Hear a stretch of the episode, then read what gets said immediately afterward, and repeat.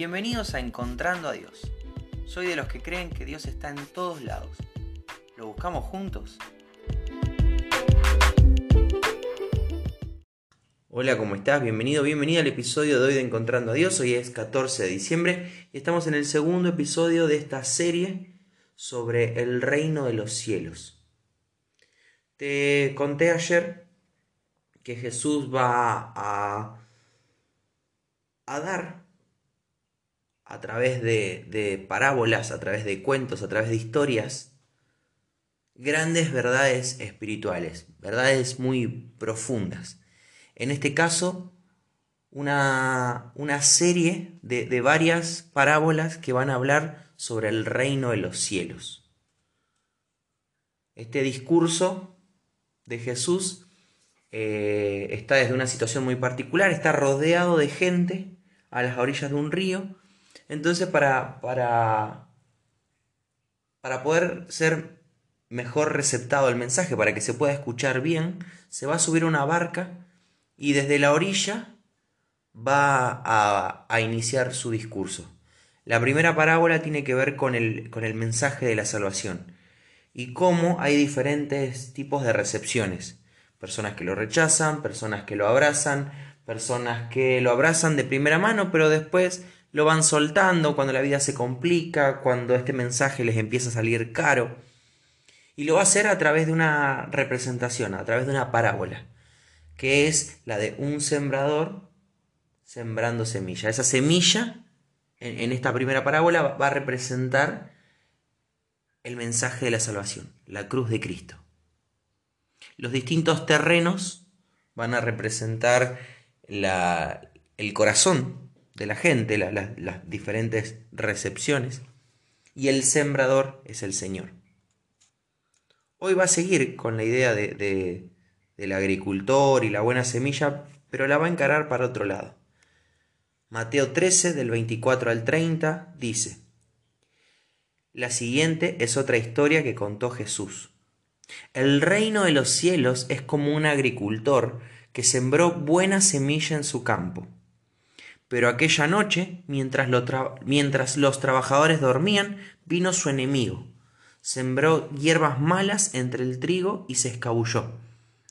Cuando el cultivo comenzó a crecer y a producir granos, la maleza también creció. Los empleados del agricultor fueron a hablar con él y le dijeron, Señor, el campo donde usted sembró la buena semilla está lleno de maleza. ¿De dónde salió? Eso es obra de un enemigo, exclamó el agricultor. ¿Arrancamos la, maleza? le preguntaron.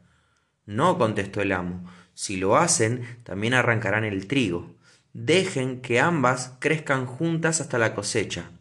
Entonces les diré a los cosechadores que separen la maleza, la aten en manojos y la quemen, y que pongan el trigo en el granero.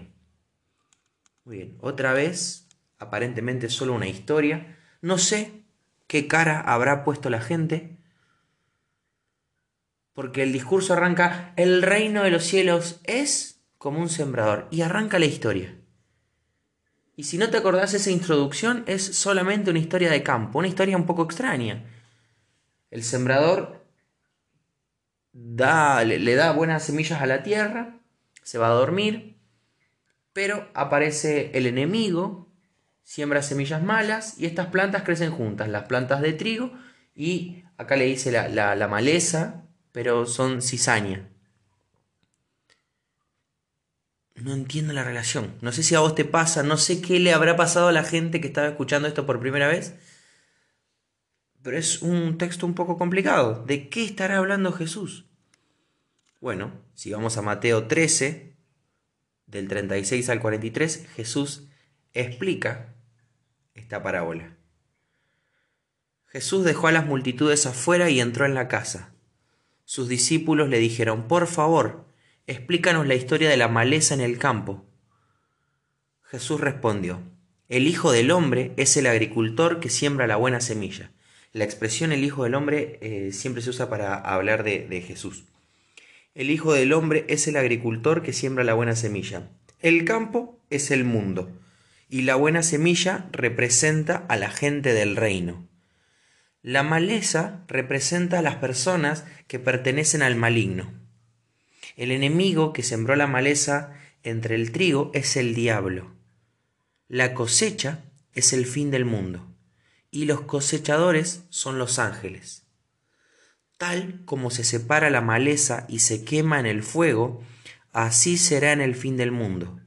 El Hijo del Hombre enviará sus ángeles, y ellos quitarán del reino todo lo que produzca pecado, y a todos aquellos que hagan lo malo. Y los ángeles los arrojarán al horno ardiente, donde habrá llanto y rechinar de dientes. Esta expresión se usa el, llanto y el crujir de dientes o el rechinar de los dientes se usa para el fin de los tiempos, para, para la, la muerte eterna, para el sufrimiento eterno, para el infierno. Entonces, sigue diciendo, los justos brillarán como el sol en el reino de su Padre. El que tenga oídos para oír, que escuche y entienda.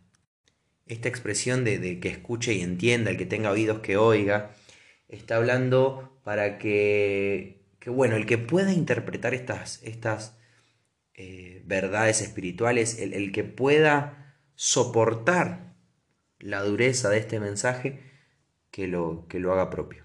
Porque es un mensaje duro. Es un mensaje duro. La buena semilla va a crecer y va a producir fruto, como leíamos ayer, y, va a ser el, el, brillar de los justos, pero la mala semilla, esta cizaña, va, va a arder. Son, son, dos tipos de personas, los que abrazaron la cruz de Jesús y los que rechazaron la cruz de Jesús. Los que hicieron a Jesús su Señor, los que no lo hicieron. Los que se arrepintieron de sus pecados, los que no lo hicieron. Son dos bandos. No hay medias tintas. Yo no creo en Jesús, pero soy un buen tipo. Lamentablemente formás parte de la cizaña. Yo, yo voy a la iglesia todos los sábados, pero después el, todos los domingos, pero el resto de la semana hago lo que quiero. Lamentablemente no sos un hijo de Dios. No tiene que ver con asistir a la iglesia, no tiene que ver con, con hacer buenas acciones. Tiene que ver con si hiciste o no hiciste a Jesús tu Señor. Es una verdad durísima. Y Jesús la enseña a través de, de elementos sencillos. Pero les dice, el, que tenga oído que lo oiga. Que, que, escuchen esto y que lo entiendan. Y bueno, y el que no tiene oídos, o el que no quiere entender, o el que no lo quiere aceptar, allá él. Pero este es el mensaje. Hay dos eternidades el concepto de eternidad es muy abstracto, es algo que no tiene principio ni fin. Y todos somos eternos, todos los seres humanos somos eternos. La vida eterna, que es ser parte del reino de los cielos, es vivir para siempre en la presencia del Señor, con un cuerpo glorificado, perfecto, incorruptible, ya sin pecado, o la muerte eterna, donde va a ser el, rechinar de dientes, el llanto, un dolor que no termina nunca, una muerte constante. Uno piensa en muerte y en algo que se terminó. Esto va a ser una muerte eterna, el dolor de morirse para siempre. Entonces Jesús no solamente te cambia la vida acá en la tierra, Jesús también te cambia la eternidad. Este es el mensaje. Así se va a manejar el reino de los cielos. Solamente para aquellos que hicieron a Jesús su Señor, solamente para aquellos que se arrepintieron de sus pecados, solamente para aquellos que amen a Dios por sobre todas las demás cosas. Ese es el factor que divide la cancha en dos. Es grosso el mensaje de Jesús. Es fuerte el mensaje de Jesús. Por eso usa las parábolas. Pero a veces las parábolas eran tan, tan difíciles que hasta los mismos discípulos le dicen, no, no entendemos, ¿nos puedes explicar? Y gracias a Dios hay registro de algunas de estas eh, explicaciones y nosotros podemos también sacarle el jugo. Si no tuviéramos esta explicación de boca de Jesús, podríamos inventar cualquier cosa y le haríamos decir a la palabra cualquier cosa. Y no, yo entendí esto y yo entendí aquello. Yo entendí que tengo que dedicarme a la agricultura. yo entendí que en septiembre tengo que llenar mis hangares de trigo. No, no, no. Está hablando de verdades espirituales. Así que espero que esto te esté bendiciendo, espero que esta serie eh, te bendiga, te guste. Si Dios quiere nos volvemos a encontrar mañana para seguir descubriendo juntos cómo es este reino de los cielos.